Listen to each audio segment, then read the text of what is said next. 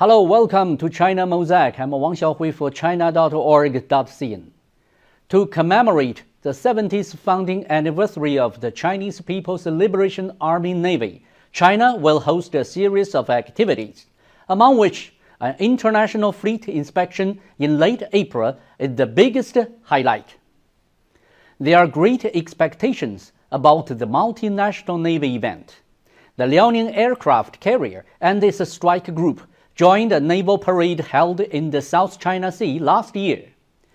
But will the country's first homemade aircraft carrier take part in this year's event, thus ushering in an era of two aircraft carriers in operation? In addition, the parade is expected to be the largest and the most international in China's history. Which countries will participate? What vessels will they send? The answer will come on the day. Different countries have different attitudes towards military parades. For example, the United States seldom holds military parades, and the one that President Donald Trump asked for last year was ultimately cancelled.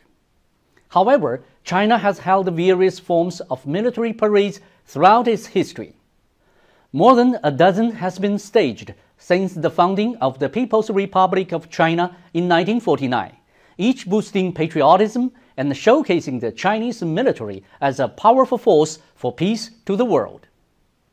In the past seven decades, the PLA Navy has gone through the stages of coastal defense, inshore defense, and offshore defense, with its current focus on a combined strategy of offshore defense and open sea protection.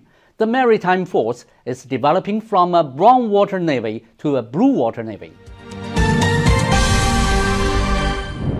It is reasonable for China, the world's second largest economy, to speed up the modernization of the PLA Navy in line with its economic strength. Meanwhile, China pursues a national defense policy that is in nature defensive, never seeking hegemony or engaging in expansion. The country will display its newly developed vessels at the Sea Parade, a move committed to greater military transparency.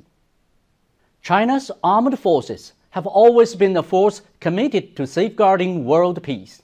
On April 4th, the PLA Navy dispatched its 32nd Escort Task Force to the Gulf of Aden and waters off Somalia. The Navy's contributions to maritime peace and the safe return of those soldiers are the best gifts on its 70th birthday. Thank you for watching.